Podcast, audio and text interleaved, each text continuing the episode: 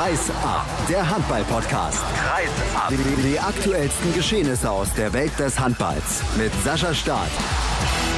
Wir haben einen neuen DHB-Präsidenten. Der THW Kiel wird in Göppingen abgeschossen, während Flensburg schon fünf Minuspunkte auf dem Konto hat. Uwe Gensheimer verlässt die Rhein-Neckar-Löwen und eine Weltliga ist angeblich in der Mache. Willkommen zu einer prall gefüllten Episode 82 von Kreisab. Auch heute wieder mit illustren Gästen, nämlich Christian Stein von Handball World. Hallo nach Köln. Schönen guten Morgen zusammen. Und Erik Eggers von Handball Insight. Moin Erik. Hallo, ich grüße. Ja, Erik, du bist in Hannover vor Ort gewesen, wo ja der DHB getagt hat. Andreas Michelmann macht's nun. Darauf lief es ja schon hinaus. Vielleicht kannst du zunächst mal die Veranstaltung für diejenigen zusammenfassen, die bisher nichts davon mitbekommen haben. Ja, das ist äh, gar nicht so einfach. Äh, das äh, war eine Veranstaltung eigentlich so, wie man sie erwarten konnte. Es gab irgendwie vorher Stimmen, irgendwie, dass äh, vielleicht doch noch irgendwie ein Gegenkandidat aus dem Hut gezaubert wird, irgendwie von der Opposition, also den äh, denjenigen Landesverbänden, die äh, schon vor einigen Monaten ja diesen Abwahlantrag gestellt hatten, der inzwischen zurückgezogen worden war. Das war aber nicht der Fall. Trotzdem hat natürlich äh, sozusagen diese, ja, diese Spaltung der äh, Landesverbände untereinander diese Veranstaltung charakterisiert. Und äh, Hans Artschwager, der Präsident äh, des Handballverbandes Württemberg, hat nochmal die Gelegenheit genutzt und hat äh, die Dinge aus seiner Sicht dargestellt. Und ansonsten ist es aber eigentlich äh, erwartungsgemäß gelaufen, dass Michelmann gewählt äh, wurde als, äh, als jetzt neunter DHB-Präsident mit einem Ergebnis allerdings, was ich ein bisschen höher für ihn erwartet hatte, ein Tick zumindest, weil er ja immerhin 46 Gegenstimmen hatte. Ansonsten äh, sind die beiden äh, vakanten äh, Posten dann im äh, Präsidium äh, nachbesetzt worden. Der eine Breitensportvize, den äh, Michelmann ja vorher gemacht hatte, ist entsprechend aufgeführt worden mit Carsten Korte aus Westfalen. Und dann ist auch der neue der, der neue Vizepräsident Recht ist jetzt Heinz Winden, nachdem äh, das Präsidium keinen äh, kein, äh, Kandidaten aufstellen konnte. Und äh, Heinz Winden ist jemand, der auch schon äh, drei, vier Mal dieses Amt äh, inne hatte und der ist quasi in Abwesenheit dann äh, zum Vizepräsidenten Recht gewählt worden. Das war im Wesentlichen die Veranstaltung. Ansonsten lag natürlich äh, über diesem ganzen Bundestag immer noch sozusagen dieser Schatten äh, dieser Auseinandersetzung aus dem Sommer. Äh, und äh, irgendwie herrschte so pure Erleichterung, dass jetzt äh, zumindest die Personalentscheidungen geklärt sind. Du hast eben von 46 Gegenstimmen gesprochen. Das sind satte 46 Gegenstimmen, nämlich von 119 46, das ist ordentlich, wie ich finde. Michelmann ja, selbst. Hinzu kommen noch die drei ungültigen Stimmen, ne, die ja jetzt auch, die bei der Wahl dann noch äh, dazugerechnet werden können, die halt im offiziellen Ergebnis nicht auftauchten, aber die gab es ja auch noch. Also drei Delegierte haben ihre Stimme ungültig gemacht. Ja, er selbst sprach jedenfalls von einer Momentaufnahme. Erik, wie bewertest du denn dieses Wahlergebnis dann? Ja, ich bewerte das so, dass man halt äh, sehen kann, wie gespalten die eigentliche Basis des DRB ist. Die eigentliche Basis sind ja die Landesverbände, die ja ungefähr zwei Drittel äh, der Delegierten gestellt haben. Äh, und eigentlich kann man sagen, dass eigentlich die, die Profiligen, also die Männerbundesliga HBL und die Frauenbundesliga HBF, Michelmann zum Präsidenten gekürt haben. Das war auch so einhelliger Tenor. Und das ist eine sehr delikate Ausgangslage natürlich für Michelmann. Also er muss es irgendwie schaffen, diese Landesverbände wieder zu befrieden. Sonst wird seine Amtszeit wirklich kompliziert werden, weil es gibt ja auch zwischendurch immer diese Bundesratssitzungen. Und wenn er wirklich in Ruhe regieren will und sachlich weiterarbeiten will, dann muss er sozusagen jetzt äh, seine Qualitäten als äh, Moderator äh, unter Beweis stellen und sich mit den Landesverbänden insgesamt einigen. Ja, vielleicht ist er da als Oberbürgermeister von Aschersleben genau der richtige Mann an dieser Zeit, um den DHB da wieder in das richtige Fahrwasser zu führen. Ich denke, angesichts der ganzen Vorgeplänkel war schon klar, dass man ein sehr, sehr gespaltenes Votum bekommen wird. Bei einer Wahl ohne Gegenkandidaten muss man natürlich sagen, ist so ein Ergebnis von gerade mal 60 Prozent schon eine sehr eindeutige Ansage. Was es ihm allerdings erlaubt, eigentlich kann es nur nach oben für ihn gehen. Also äh, viel zerstrittener kann der DHB eigentlich nicht mehr werden. Es ist eigentlich ja nicht so dramatisch. Also die, die, er ist jetzt gewählt, äh, die Vizepräsidenten auch. Also die, das Personal steht fest äh, für die nächsten zwei Jahre, wenn jetzt nicht wieder ein Rücktritt erfolgt. Und man äh, kann ja mal dran erinnern, dass Adenauer sich selbst sozusagen mit seiner eigenen Stimme gewählt hat 1949. Und das war jetzt für die Entwicklung der frühen Bundesrepublik jetzt nicht das Allerschlechteste. Ja, also man muss jetzt auch nicht schwarz sehen, meine ich. Es ist aber, wie gesagt, darauf ankommen, dass, dass er jetzt als Moderator wirkt und die verfeindeten Lager quasi zusammenführt. Welchen Eindruck hat Michelmann auf dich persönlich gemacht? Ja, also er war schon äh, offensichtlich sehr nervös äh, und äh, wirkt auch ein bisschen angeschlagen. Also das ist jetzt nicht äh, spurlos an ihm vorbeigegangen. Aber andererseits äh, hat er eben auch darauf hingewiesen, dass er äh, ja in, in Aschers Leben schon lange im politisch, in so einem politischen Amt ist und äh, jetzt genau weiß, was zu tun ist. Die größte Frage, die jetzt, äh, jetzt in der Presse dann äh, auftauchte oder unter den Kollegen war, wie er quasi dieses, diese beiden Ämter miteinander verbinden kann. Und äh, darauf hat er recht giftig äh, reagiert, also äh, weil er sagte, dass er die letzten 20 Jahre in Aschers Leben halt irgendwie auch in der Lage war zu delegieren. Und er wolle nun mit, der, mit seiner Freizeit das äh, veranstalten, was er irgendwie wolle und äh, da möge man sich nicht einmischen, so ungefähr. Aber das wird natürlich schon auch eine entscheidende Frage sein, wie er jetzt den DAB auch nach außen hin repräsentiert auf den Kongressen, die ja anstehen in Sochi und in Bukarest. Das äh, sind ja sozusagen die ersten Fingerzeige und es gibt ja jetzt auch schon drängende Fragen, zum Beispiel für die Handball-Weltmeisterschaft der Frauen, äh, wo es jetzt darauf ankommt, auch jemand, äh, einen TV-Sender zu finden, äh, der äh, diese Veranstaltung in Deutschland überhaupt überträgt. Das wäre sehr schade, wenn wir das hierzulande gar nicht wirklich mitbekommen, wenn eine Weltmeisterschaft im eigenen Land stattfindet. Ist er, Christian, denn der richtige Mann aus deiner Sicht für den deutschen Handball? Denn er hat viele Aufgaben zu bewältigen. Erik hat es gerade schon angesprochen. Organisation der Frauenweltmeisterschaft 2017, dann Männerweltmeisterschaft gemeinsam mit Dänemark 2019. Vorbereitung einer Strukturreform, Umsetzung der Agenda 2020, Stopp des Mitgliederschwundes und er muss diesen ja immer noch zerstrittenen Verband vereinen. Ist ein Mammutprogramm. Ja, und er will noch den Beachhandball wieder ein bisschen mehr in den Fokus rücken. Also auch damit wird er natürlich sein Profil schärfen wollen. Ja, man darf gespannt sein. Letztendlich, bis jetzt war er immer sehr im Hintergrund tätig, was, äh, was das angeht, äh, zumindest in der, in der vordersten Linie der Presse. Ich denke aber schon, dass er ein geschickter Strippenzieher ist, der dann den Verband erstmal in, in die richtigen Bahnen auch lenken kann. Ich finde, dass, äh, äh, wenn ich dazu nochmal was sagen kann, ich finde, dass man Michelmann jetzt erstmal arbeiten lassen muss. Jeder hat ja seine Chance verdient äh, und äh, ich möchte nur mal dran erinnern, was vor zwei Jahren gesagt wurde, als äh, das Gespann Bauer und Hanning äh, gewählt wurde. Damals haben viele gesagt, irgendwie Bauer sei so eine Art Schoßhündchen von Hanning. Ja, dass Hanning sozusagen da im Prinzip derjenige sei, der jetzt die Geschicke des DHB bestimmen werde. Und äh, das war äh, eine komplette Fehleinschätzung von den meisten Kollegen von uns auch, muss man sagen. Und insofern müssen wir jetzt mal sehen, was mit äh, was mit Michelmann passiert und wie er agiert. Also das äh, ich glaube, es wäre falsch, jetzt schon sozusagen vorschnell Urteile äh, zu fällen, sondern das muss man wirklich mal sehen, wie er sich jetzt präsentiert ein passendes Schlusswort zu dieser Thematik. Dann lass uns doch mal wieder zum Sportlichen kommen und wir schauen zunächst mal in die DKB Handball Bundesliga, wo es weiterhin ein überraschendes Ergebnis nach dem anderen gibt. Gerade auch an der Tabellenspitze. Vergangene Woche kam Flensburg nicht über einen Unentschieden gegen die Füchse Berlin hinaus. Zu Hause. Schon der dritte Punktverlust im vierten Heimspiel. Ah, und wenn man so weitermacht, dann wird das sehr, sehr schwer, deutscher Meister zu werden, Christian. Woran liegt es denn derzeit bei den Flensburgern? Ja, sehr, sehr berechtigte, sehr gute Frage. Woran liegt's? Natürlich kann man einerseits sagen, bei Flensburg geht's langsam wieder mit den, mit den Verletzungen los. Bei Flensburg haben wir natürlich auch die Doppelbelastung ein bisschen. Auf der anderen Seite darf das eigentlich einer Mannschaft wie Flensburg in dem Sinne nicht passieren. Also klar haben sie einen schwieriges Programm gehabt, äh, da wo sie auch die, die Federn gelassen haben. Melsungen ist da auch eine, eine recht starke Mannschaft gewesen, die Füchse Berlin auch. Ja, und letztendlich gibt's natürlich auch neue Spieler, die erstmal das System Franjes verinnerlichen müssen. Nichtsdestotrotz sind natürlich sehr, sehr viele erfahrene Stützen aus dem Vorjahr geblieben, so dass man sich eigentlich gedacht hat, dass dieser, diese, diese Einarbeitung der neuen Kräfte letztendlich problemloser verläuft. Auch beim THW Kiel funktioniert es nicht wirklich, Erik. Da gab es eine hohe Niederlage in Göppingen, ein Ergebnis bzw. auch ein Spielverlauf, wie man ihn beim THW Kiel lange nicht gesehen hat. Ja, das stimmt. Äh, man muss natürlich äh, versuchen, die Sachen äh, oder die Sache erstmal nüchtern einzuordnen. Letztes Jahr hat der THW auch vier Minuspunkte auf dem Konto gehabt zu diesem Zeitpunkt.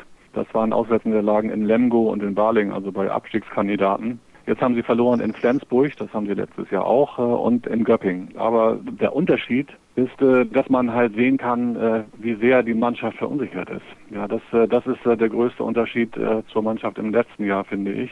Dass der Rückraum ja einfach überhaupt noch nicht eingespielt ist und eigentlich sozusagen auch die Mittel in Göppingen gefehlt haben, die Abwehr aufeinander zu spielen. Und was ich so seit Jahren nicht mehr gesehen habe, ist diese enorme Anzahl an technischen Fehlern.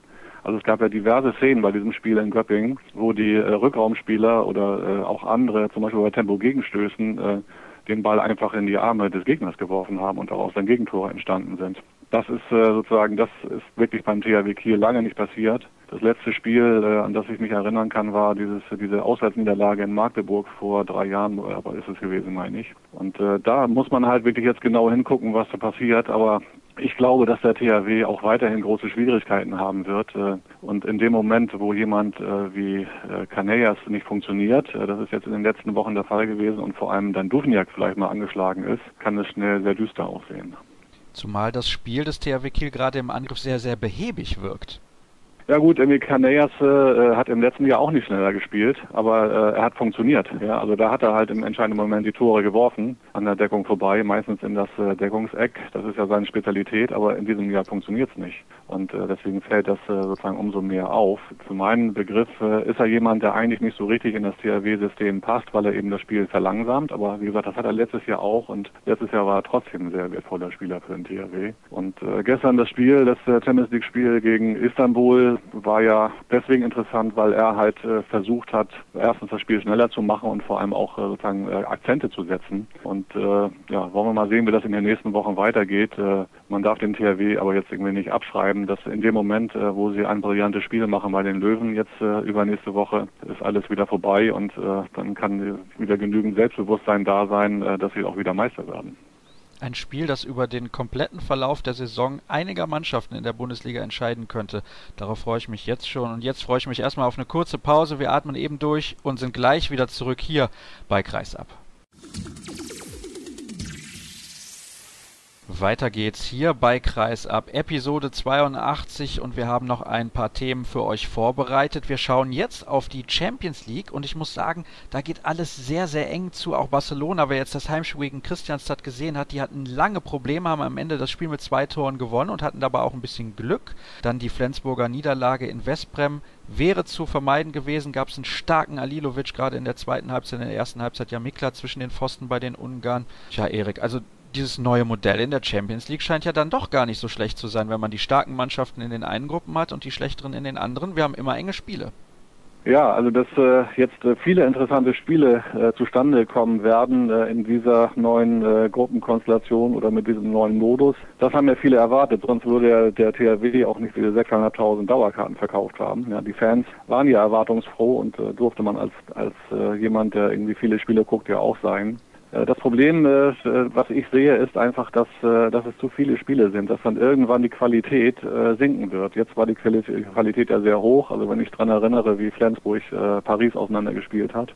Das war natürlich fantastisch zu sehen, aber ich habe so ein bisschen Angst vor den Spielen im Dezember, wo dann irgendwie diese Spieler schon wieder auf dem Zahnfleisch kriechen. Also würdest du dir wünschen, dass diese ganze Geschichte einfach nur ein bisschen verkleinert wird, aber der Gedanke, so eine ausgeglichene Gruppe zu haben oder mehrere ausgeglichene, der ist richtig.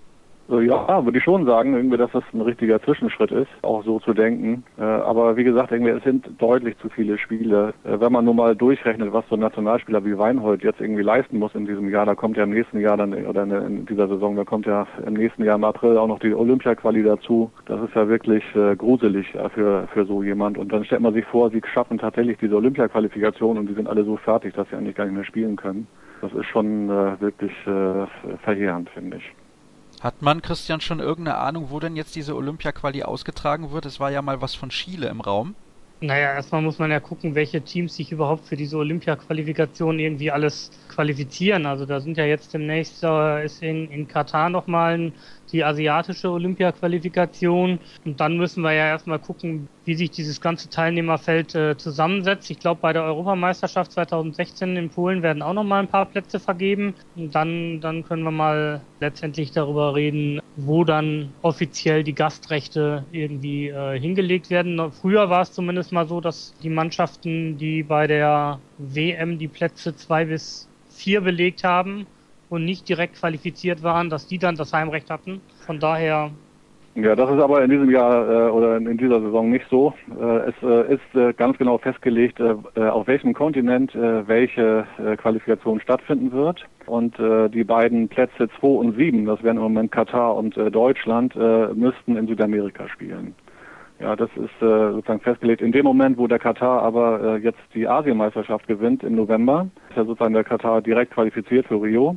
Und dann verschiebt sich alles. Dann würde äh, Deutschland auf Rang 6 vorrücken und würde in Asien spielen. In dem Moment, wo aber äh, Polen zum Beispiel dann Europameister wird und sich ebenfalls direkt qualifizieren würde für Rio, würde Deutschland auf Rang 5 vorrücken und würde die Qualifikation in Europa spielen. Also das ist wirklich völlig offen noch. Und äh, ich gehe aber davon aus, äh, dass sie eben nicht in Südamerika spielen würden. Ich würde mich ja, einfach darauf festlegen, dass wir Europameister werden. Das ist doch die einfachste Geschichte. Ja, du bist äh, echt ein Träumer, würde ich sagen. Das, äh, das, äh, davon gehe ich mal nicht aus, äh, weil man ja auch schon äh, äh jemand wie Paul Drucks äh, ersetzen muss. Äh, das wird wirklich sehr kompliziert. Ne? Das würden sich natürlich alle wünschen, aber es ist äh, eher unrealistisch. Es ist übrigens interessant, dass, glaube ich, wenn Frankreich Europameister wird, dann das äh, Katar dann als äh, Vize-Weltmeister das Ticket bekommt oder sowas. Ne? Das hatte ich auch schon ja, das äh, kommt, ja, das kommt, das wie gesagt, es ist sehr kompliziert äh, und ja. Aber wie gesagt, äh, diese, äh, wo diese Turniere stattfinden, das steht jetzt schon fest, also auf welchem Kontinent. Ja, das wird dann auch noch einzeln noch von der IHF dann bestimmt. Das hat dann auch mit, ja, natürlich irgendwie mit TV-Rechten auch immer zu tun, so ein Zirkus. Aber das ist eigentlich festgelegt. Ah, was mich direkt zum nächsten Thema bringt, nämlich zur These der Woche die Weltliga bringt den Handball nicht weiter. Was sagst du denn dazu? Es gab ja jetzt Informationen, neue Informationen, beziehungsweise so neu sind die meiner Meinung nach nämlich gar nicht, sagen zumindest meine Quellen. Die Sportbild hat da einen Artikel geschrieben zu einer geplanten Weltliga. Ja, ich habe diesen Artikel mit Interesse gelesen. Ich kenne diese Pläne schon äh, relativ lange, schon äh, einige Monate würde ich sagen. Ich habe äh, bisher nichts drüber geschrieben und das hatte auch äh, einen Grund. Es hat einfach damit zu tun, dass diese Pläne total unausgegoren sind. Und äh, der Sportbildartikel war wirklich äh, ziemlicher Unfug, kann man sagen. Also Finn Holpert hat äh, mit diesem Plänen der Weltliga aber gar nichts zu tun. Ja, also dass der da irgendwie auftaucht und dann so jemand wie Rainer Witte seinen Senf dazu gibt, irgendwie ist nur Beleg dafür, dass die Sportbild eigentlich gar nicht weiß, um was es da geht. Und äh, insofern, wie gesagt, man kann da nicht viel drüber sagen, weil es eben unausgegoren ist, äh, dass es solche Pläne gibt dass darüber nachgedacht wird, irgendwie äh, schon länger. Also Alfred Gislason hat ja vor zwei Jahren darüber schon sinniert. Das ist ja bekannt und äh, es wird immer Leute geben, die über sowas, über solche Projekte nach, äh, nachdenken. Aber äh, wie gesagt, irgendwie diese Pläne äh, sind äh, sehr frühreif, um es mal so zu formulieren. Vor allem eine Weltliga, was soll das bringen? Also du sagst jetzt auch relativ konkret, dass da nicht wirklich viel dran ist. Das ist mehr heiße Luft. Kann man das so stehen lassen? Das würde ich so nicht sagen. Und äh, was so eine Weltliga bringen würde und was nicht, das wissen wir ja alle nicht. Ja, es, äh, das ist äh, die Idee, die dahinter steckte, auch bei Alfred Gilterson, ist ja die, äh, dass man eben nicht nur äh, mehr auf Europa äh, konzentriert ist. Ja, also Gislason sagt, äh, in dem Moment, wo man nur in Europa stattfindet, ist man eigentlich äh, für den Großteil äh, der weltweit operierenden Sponsoren uninteressant. Ja, das ist ja sozusagen seine Kernthese. Und äh, darauf fußen, fußen äh, alle anderen Überlegungen für, dieses, äh, für diese Weltliga. Christian, kann eine Weltliga neben einer Champions League funktionieren oder müsste man sich dann mehr oder weniger entscheiden? Naja, ob die Champions League daneben her existieren kann, ob vielleicht äh, zum Beispiel, wie das bei anderen Wettbewerben auch so der Fall ist, dass man zum Beispiel sagt, dass Mannschaften, die jetzt in dem einen Wettbewerb nicht starten, starten dann dafür in dem, in dem anderen Wettbewerb. Das ist ja, ist ja alles, wäre ja alles irgendwie zu überlegen. Da, dazu müsste man gucken, wie die Dinge sich entwickeln. Ich äh, kenne Weltliga nur damals äh, aus den 90er Jahren vom American Football. Das hat nicht sonderlich erfolgreich funktioniert. Die äh, NFL kam dann damals nach Europa und hat auch in in Deutschland funktioniert, aber im Rest von Europa hat es keinen interessiert und ähnliches würde ich, glaube ich, auch dem Handball prognostizieren, wenn er versuchen würde, eine Weltliga zu starten. Natürlich kriegt man den ein oder anderen Mäzen dazu, irgendwie im Iran, in Katar und vielleicht auch irgendwo in den USA ein Team mal aus dem Boden zu stampfen und dann da irgendwo aktiv zu werden. Als richtig nachhaltig sehe ich diesen Schritt allerdings nicht an. Dann wollen wir uns wieder auf das Sportliche konzentrieren. Wobei mit sportlich hat das ja nicht so viel zu tun, denn es ist eine Transfermeldung. Uwe Gensheimer hat bekannt gegeben, dass er die Rhein-Neckar-Löwen verlässt. Das hat sich ja in den letzten Wochen schon ein bisschen angedeutet, denn ansonsten hätte er sich ja früher klar und deutlich für die Rhein-Neckar-Löwen entscheiden können bzw. positionieren können. Das hat er nicht getan. Dementsprechend war das ja nur noch eine Frage der Zeit. Ja, Erik, jetzt hat er also gesagt, er geht. PSG ist das Ziel. Das ist zwar noch nicht offiziell, aber das wird sicherlich in den nächsten Tagen Tagen dann irgendwann bekannt gegeben werden. Wie bewertest du seinen Abgang? Ich äh, finde ihn absolut äh, nachvollziehbar, muss ich sagen. Die Entscheidung war ja die, ob er nun in Mannheim bleibt oder nicht. Und äh, er hat sich offenbar dafür entschieden, äh, jetzt zu gehen. Ich nehme an, das hat jetzt nicht nur finanzielle Gründe, sondern äh, er wird jetzt auch darüber nachgedacht haben, eine neue Sprache zu lernen, einen anderen äh, Kulturkreis kennenzulernen. Paris ist auch eine tolle Stadt. Und insofern finde ich diesen äh, Wechsel dann auch logisch. Äh, innerhalb der Bundesliga hätte er überhaupt keinen Sinn gemacht, weil äh, weder Flensburg noch Kiel haben ja Interesse gezeigt, äh, ihn zu verpflichten. Ja, aus äh, bekannten Gründen, weil Flensburg natürlich äh, tolle Linksaußen hat und der THW mit Darmke jemand irgendwie, der da jetzt nachstößt und mit Dominik Klein auch einen sehr erfahrenen Mann. Und insofern, äh, äh, das hätte keinen Sinn gemacht, aber Paris, äh, es, es bleiben ja nicht viele Optionen. Ja, Er hat ja schon vor Jahren mal ein, ein Angebot aus, äh, aus Barcelona, äh, 2011 zum Beispiel, auch dahin zu gehen. Das war ja auch äh, wirklich eine Option für ihn, das zu machen. Und jetzt gibt es eben äh, dieses Modell in Paris. Und äh, insofern finde ich das nachvollziehbar und äh, das, das darf man ihm nicht vorwerfen, sondern das sind ja sozusagen auch äh, persönliche Motive, die eine Rolle spielen. Und wir dürfen nicht vergessen, natürlich bekommt er da auch zwei, drei Euro mehr in der Saison. Ja, das ist ganz sicher so, aber äh, wenn er jetzt mal schon äh, drüber nachgedacht hätte, dann später bei den Löwen was zu machen, irgendwie, dann hebt sich das ja schnell auf. Ja, und äh, man, er sieht wahrscheinlich eher die Möglichkeit, dann mit Leuten wie Karabatic und äh, und Nassis und äh, Omayer und mit wem auch immer da zusammen zu spielen und äh, und zu sehen, wie äh, da der Handball gemanagt wird. Ja, das ist ja doch eine völlig andere Nummer auch, zum Beispiel irgendwie als der THW Kiel. Ja, wenn ich äh, alleine sehe, mit welchen äh, Rahmenverträgen die da um die Ecke biegen, wenn sie mal irgendwo ein Freundschaftsspiel machen. So solche Sachen. Also das äh, äh, er wird ja auch viel dazulernen, sozusagen abseits äh, des Handballfeldes. Es scheint sich nicht, Christian, auf die sportlichen Leistungen auszuwirken. Auch international die Löwen derzeit bärenstark. 30 zu 18 haben sie auswärts gewonnen bei Kiff Kolding Kopenhagen. Also derzeit gibt es gar nichts zu meckern in Mannheim.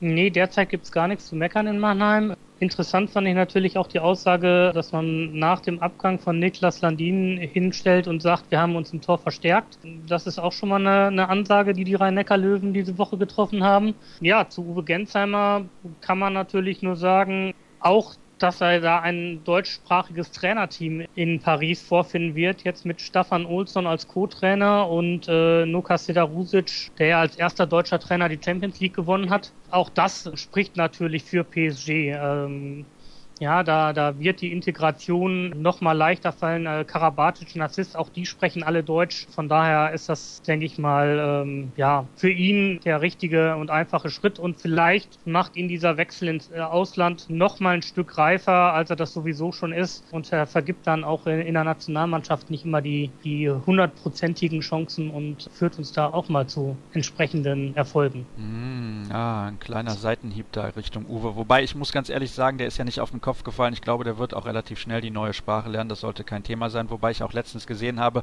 Noko Serdarusic spricht teilweise in den Auszeiten Deutsch. Sehr, sehr interessant. Erik, zum Abschluss von dir noch eine kurze Einschätzung zu der Personalie Stefan Olsson, da jetzt Co-Trainer bei PSG. Das kam für mich relativ überraschend. Und welche möglichen Nachfolger siehst du für Uwe Gensheimer im Trikot der Rhein-Neckar-Löwen? Da wurden ja jetzt schon Raúl Santos und Matthias Musche genannt. Ja, das ist natürlich äh, äh, mit Staffan äh, finde ich nachvollziehbar, muss ich sagen. Das kann Nocker auch nicht alles, alles alleine machen. Also dass, äh, dass jemand äh, äh, wie Nocker in so einem Club auch einen Co-Trainer braucht, darüber brauchen wir uns nicht zu unterhalten. Es gibt ja auch woanders Co-Trainer, die gute Arbeit machen, ja in Kiel zum Beispiel. Auch da ist es nötig. Man braucht auch jemand, der einfach auch einen Teil der Videoanalyse äh, übernimmt. Das kann Nocker nicht alles alleine machen. Der hat auch so genug zu tun mit den Leuten. Und äh, natürlich äh, besteht ein großes Vertrauensverhältnis und äh, dass äh, Staffan auch ein guter Trainer ist, hat er ja in äh, Schweden hinreichend bewiesen. Äh, mit Mannschaften wie Hammarby, die ja eigentlich wirtschaftlich total unterlegen waren, ist er ja teilweise Meister geworden. Insofern ist das äh, ein positiver Transfer für Paris, würde ich sagen, und auch, äh, auch das ist nachvollziehbar. Und was die Nachfolge angeht äh, von, äh, von Gensheimer in Mannheim, äh, ist natürlich äh, so, dass äh, Santos äh, sicherlich ein geeigneter Nachfolger wäre. Der hat aber für, nach meiner Kenntnis bis 2017 in Gummersbach unterschrieben und ich weiß jetzt nicht, ob er irgendwelche Ausstiegsklauseln da hat. Und äh, Matze Musche, ja, das ist natürlich, wäre natürlich auch ein interessanter Transfer, aber ich glaube, der ist so verhaftet in Magdeburg irgendwie, dass er eher nicht drüber nachdenken würde. Schauen wir doch mal gerade, wie lange der Vertrag von Musche noch läuft, da auch bis 2017. Also wenn der keine Klauseln hat, wobei man spart natürlich jetzt beim Gehalt von Gensheimer ein bisschen was ein und könnte das gegebenenfalls in eine Ablösesumme investieren. Ich glaube, was die Persönlichkeit angeht, könnte Patrick Grötzky relativ gut in diese Rolle von Gensheimer reinwachsen. Ja, ist er ja schon. Äh, man darf ja aber auch nicht vergessen, jetzt den zweiten Mann hinter Gensheimer. Der äh, Sigomansson ist jetzt auch kein schlechter Linksaußen. Ja, der hat auch schon wirklich sehr, sehr gute Spiele gemacht. Das könnte sogar sein, dass er da die Nummer eins ist und dass sie jemand dahinter holen. Ja, das würde ich jetzt auch äh, nachvollziehbar finden. Und dann das Geld lieber in die Verbreiterung des Kaders investieren. Ja, das haben sie ja in dieser Saison schon relativ gut gemacht. Nach dem Abgang von Landin, du hast es eben erwähnt, Christian, haben sie gesagt, sie sind im Tor stärker geworden. Zunächst mal habe ich diesen Eindruck auch. Aber wir haben ja erst in der Bundesliga gerade mal sieben Spiele absolviert, zwei in der Champions League. Also die Spielzeit ist noch sehr, sehr lang. Lang ist auch diese Sendung. Deswegen verabschiede ich nun meine beiden Gäste, Christian und Erik. Vielen Dank, dass ihr mit dabei gewesen seid. Und gleich nach einer kurzen Pause gibt es dann das Interview der Woche. Und dieses Mal begrüße ich von der MT Melsung Felix Felix Danner. Zum Abschluss gibt es wie immer das Interview der Woche und wie eben schon angekündigt ist heute Felix Danner von der MT Melsung bei mir. Felix, ich grüße dich. Ja, hallo, grüß dich, Sascha. Ja, was soll ich sagen? Ja? Wir hatten Kontakt, beziehungsweise ich habe Kontakt aufgenommen nach eurer Siegesserie. 10 zu 0 Punkte hattet ihr da auf dem Konto, hattet gerade in Flensburg gewonnen. Jetzt sprechen wir uns nach einer Heimniederlage gegen Gummersbach und nach einem Unentschieden in Hannover. Ist die Stimmung bei dir da jetzt ein wenig getrübt? Ja, getrübt kann man glaube ich nicht sagen. Ein bisschen enttäuscht oder ernüchternd war das Spiel gegen Hannover. Wir haben jetzt den Sieg quasi, den wir gegen Flensburg geschafft haben, das mal nicht zunichte gemacht, aber ähm, ja, die zwei Punkte, die uns keiner zugerechnet hat, die haben wir jetzt natürlich wieder abgegeben gegen, gegen Hannover, ja. gegen Gummersbach, Entschuldigung. Und jetzt gegen Hannover das Unentschieden. Ähm, ja, so ein bisschen, zwar nicht verloren, aber nicht hopp oder top. Das ist so ein, man ist jetzt gerade so im luftleeren Raum. Wenn du jetzt von Enttäuschung sprichst, interpretiere ich das mal so, dass du mit der Erwartungshaltung da reingegangen bist, dass ihr möglichst beide Spiele gewinnen werdet. Ja, also ich bin nicht mit der Erwartungshaltung reingegangen, dass wir auf jeden Fall gewinnen müssen. Natürlich willst du immer gewinnen. Ich habe mir aber es ein bisschen anders vorgestellt, was wir, was wir abliefern, gerade für die Fans und auch für uns selber. Also es war gegen Gummersbach. Der Angriff war leider nicht so gut wie die letzten Wochen davor. Ähm, und es hat sich jetzt in Hannover weiter gezeigt. Und ja, das, das ärgert mich so ein bisschen. Habt ihr da jetzt eine große Chance liegen lassen oder wie bewertest du diese beiden Ergebnisse jetzt zuletzt dann? Ja, also ich muss jetzt sagen, ja, gegen Gummersbach, ähm, das war einfach ein gebrauchter Tag. Da waren wir, haben ganz, ganz schlecht gespielt, waren zwar noch dran das ganze Spiel über, aber das war ein gebrauchter Tag. Und jetzt gegen Hannover hatten wir uns eigentlich sehr, sehr viel vorgenommen. Sind auch gut gestartet, die ersten zehn Minuten, sind auf 7-4 weg und haben dann wieder so leichte Fehler gemacht, die wir die Wochen davor eben nicht hatten. Und dann wurde es natürlich extrem schwer. Trotzdem muss man festhalten, ihr seid im Moment Zweiter, 11 zu 3 Punkte nach sieben Spielen. Bist du da insgesamt mit zufrieden? Ich glaube, das muss man ja schon sein. Ja, absolut. Also das, das habe ich auch gleich in der Kabine gesagt oder auch andere gesagt. Wir sind Zweiter, wir haben einen guten Start hingelegt. Die zwei Spiele waren jetzt nicht optimal von uns, aber ähm, da dürfen wir jetzt nicht hadern und den Kopf hängen lassen. Also für uns muss es weitergehen. Ne? Und ich glaube, die Saison kann relativ erfolgreich für euch werden. Ihr spielt jetzt das nächste Spiel am 10. Oktober, ist noch ein paar Tage hin, in Lübecke, dann zu Hause gegen Lemgo. Dann kommt ein sehr, sehr schweres Auswärtsspiel beim SC Magdeburg. Aber in dieser Spielzeit kann man irgendwie in der Handball-Bundesliga kaum was vorhersagen. Ich glaube, die wenigsten hätten damit gerechnet, dass beispielsweise Kiel in Göppingen völlig untergeht oder Flensburg jetzt schon fünf Minuspunkte gesammelt hat. Ja, dann lass uns doch mal zu unseren Hörerfragen kommen. Da haben mich nämlich einige erreicht und ich zitiere einfach mal. Ich würde gerne mal wissen, wie sein Studium zum Sport Sportmanager läuft und ob er dann einen Job im Management bei der MT anstrebt und in welchem Bereich. Das Studium ist ja ziemlich weit gefasst. Ja, das, das muss ich leider gleich revidieren. Also ich habe ich hab das angefangen, das Studium, und habe dann gemerkt, dass es so nichts für mich ist. Habe das jetzt abgebrochen und somit ähm, spiele ich momentan nur Handball und versuche nebenher was zu machen, aber ich habe das Studium eben abgebrochen und muss mal schauen, was ich, was ich demnächst mal wieder anfange. Ja. In welche Richtung soll es denn gehen? Ja, das ist eine gute Frage. Ich ich sammle mich jetzt, ich gucke jetzt, lote jetzt aus, was, was ich mir so vorstellen könnte. Im Sportbereich wäre natürlich super, aber es muss jetzt nicht unbedingt ein Verein sein. Also, also ich bin eigentlich offen für alles, habe auch schon eine Ausbildung gemacht, also da könnte ich auch wieder zurückgehen, aber irgendwo möchte ich im Sport verbunden sein. Sportmanagement an für sich war jetzt nicht so mein Ding, sage ich mal. Und was die nächsten Jahre bringen, müssen wir mal schauen. Was hat dir denn daran konkret nicht gefallen? Waren das zu viele theoretische Dinge oder die ganze Art, wie man in diesem Bereich arbeiten muss, war das nichts für dich? Ja, es war halt, ich kann das ja nur per Fernstudium machen oder habe das per Fernstudium gemacht. Das ist natürlich dann immer eine, eine große Aufgabe, die man bewältigen muss, ähm, gerade alleine. Man hat jetzt keinen Lehrer oder Leute vor Ort, die man fragen könnte. Man kann zwar immer anrufen und, und, und skypen, aber ich finde, das ist nicht das Gleiche und ja, ich bin ein bisschen hinterhergehinkt und habe dann gemerkt, ich bin jetzt schon so weit weg, den ganzen Lernstoff kann ich wahrscheinlich gar nicht mehr aufholen. Dann kommen wir mal zur nächsten Hörerfrage. Wie empfindet ein Spieler die Belastung bei einem Verein, der in Anführungsstrichen nur national spielt? Ist das ein Vorteil beim Kampf um die Punkte? Ist eine gute Frage. Ähm, letztes Jahr haben wir auch international gespielt. Da war die Belastung natürlich höher. Das hat man dann auch, auch gemerkt, gerade gegen Ende der Saison. Da war so ein bisschen die Luft raus. Ich denke auch, dass wir jetzt, da wir nur national spielen, ein bisschen mehr Energie haben sollten und wir können uns auch immer fast eine Woche lang auf den nächsten Gegner vorbereiten und von daher ähm, kann es für die Bundesliga-Saison für uns eigentlich nur besser laufen als letztes Jahr. Aber man sieht natürlich auch an den Ergebnissen, ähm, es kann momentan jeder jeden schlagen und die Liga, Liga ist ganz gut gemischt und es gibt keine klaren Favoriten. Aber wir sind guter Dinge, dass wir, dass wir da vorne mit angreifen können. Ja. Rechnet Felix noch einmal damit, in der Nationalmannschaft zu spielen? Ja, ähm, rechnen tut man immer damit. Ich habe jetzt aus privaten Gründen eine Pause eingelegt. Ich bin auch in Kontakt mit ihm. Ich kann jetzt auch nicht sagen, ob, ob er jetzt nochmal anruft und sagt, äh, Felix, komm mal her, wir brauchen dich. Ich bin jetzt auch schon bald, oder ich bin schon 30.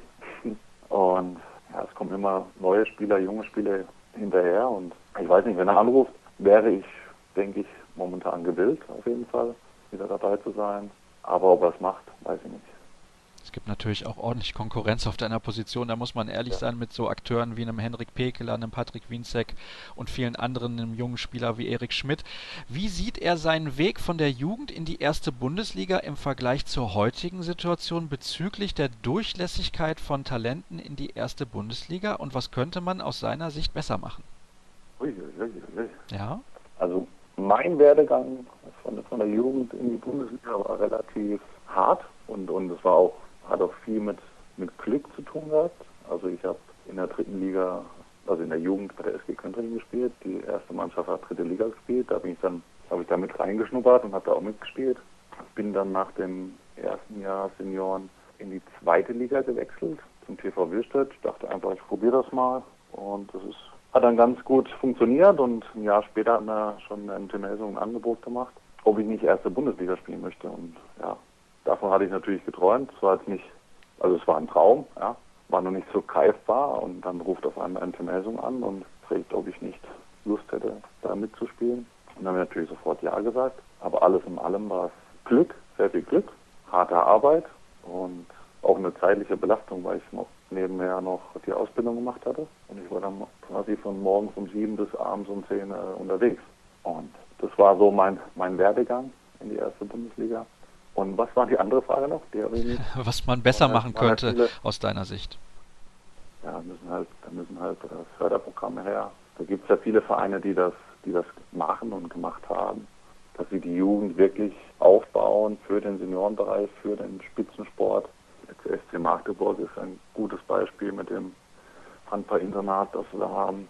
Die werden halt von, sag mal, ähm, von Jugend auf haben die quasi schon ein Profitraining die haben jeden Tag eins bis zweimal Training, also wie die Profis, und werden da herangeführt an die erste Mannschaft. Und ich glaube, das ist auch der richtige Weg. Natürlich ist das alles mit, ja, muss finanzkräftige Verein dahinter sein. Das kann nicht jeder, jeder Verein das machen. Aber ich denke, das, das ist der richtige Weg. Und man muss halt auch den Spaß mit dem Ernst verbinden können. Ja.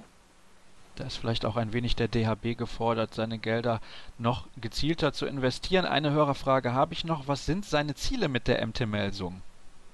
Ja, also meine Ziele sind klar oben, oben mitspielen. Ähm, ich möchte Erfolg haben mit der MT Melsung. Und die MT Melsung möchte das ja auch. Und wir haben jetzt einen guten Start hingelegt. Wir versuchen uns zwischen den Plätzen 1 bis 5 unterzuordnen, wobei natürlich 1 bis 3 wahrscheinlich unrealistisch ist, weil ich denke, die großen Vereine wie Flensburg und Kiel, die werden sie noch fangen. Aber alles, was dahinter ist, ist ein offenes Rennen. Also da, sag mal, vom Platz 4 bis 8 ähm, kann da jeder mitmischen ja, und um den vierten Platz spielen. Und da sehe ich halt Mannschaften wie Magdeburg, Berlin und Göppingen.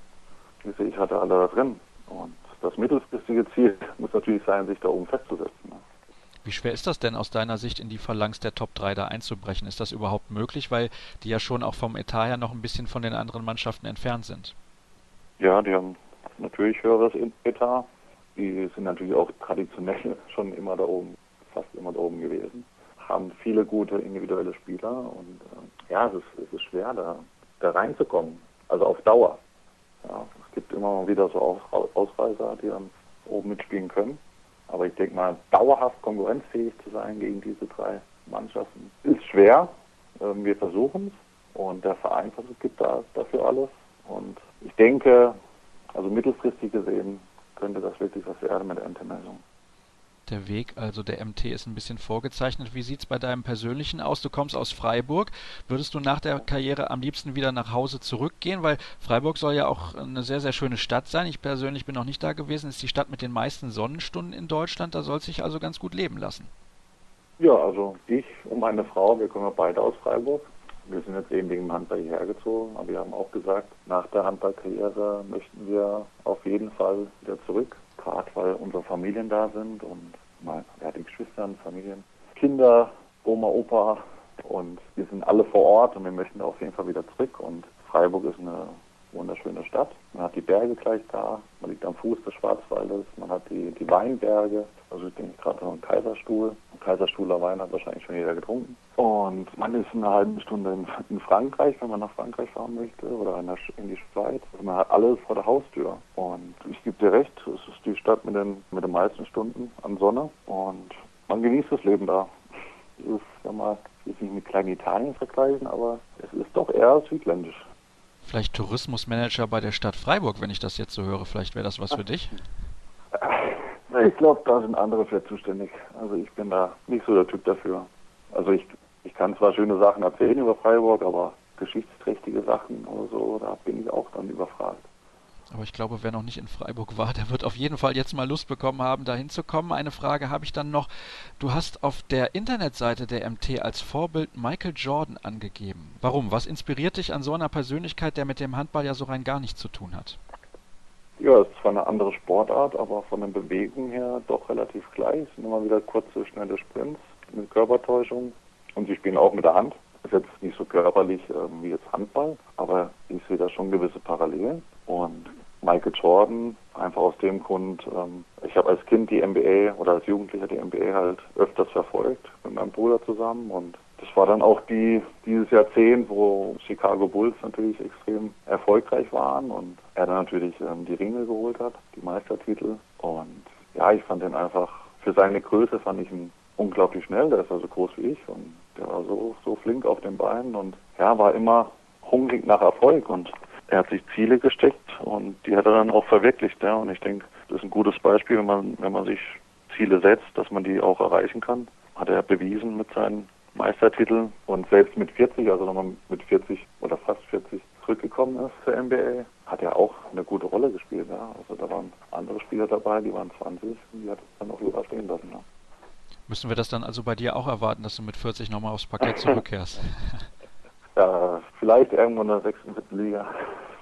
Gut, da gibt es bestimmt auch in Freiburg den einen oder anderen Verein, der dankbar wäre, so einen Akteur wie dich dann noch zu verpflichten. Felix, ich danke dir recht herzlich, dass du dir die Zeit genommen hast. Ich wünsche dir natürlich noch viel Erfolg in dieser Saison und zum Ende der Sendung gibt es wie gehabt noch unser Quiz. In der Vorwoche habe ich danach gefragt, mit welchem Verein stieg Jens Fender verlustpunktfrei in die erste Liga auf? Hast du eine Ahnung, welcher Club das ist, Felix? Boah. Wenn du es jetzt wahrscheinlich sagst, dann, dann ärgere ich mich aber. Ja, nee. es war der TUS N Lübecke, mit dem ihm das gelang. Ah. 68 zu 0 Punkte hat er damals geholt. Und es gibt natürlich auch eine aktuelle Quizfrage für diese Woche. Ich würde gerne wissen, wie hieß der Vorgänger von Michael Roth bei der MT Melsung? Das ist ja auch schon ein paar Jahre her. Wer die Antwort kennt, der kann sie uns gerne zukommen lassen. Ihr findet uns wie gehabt natürlich auf facebook.com slash kreisab bei Twitter kreisab.de oder alle Informationen auf unserer Internetseite kreisab.de. Das soll's für heute gewesen sein. Wir hören uns hoffentlich nächste Woche wieder. Bis dann.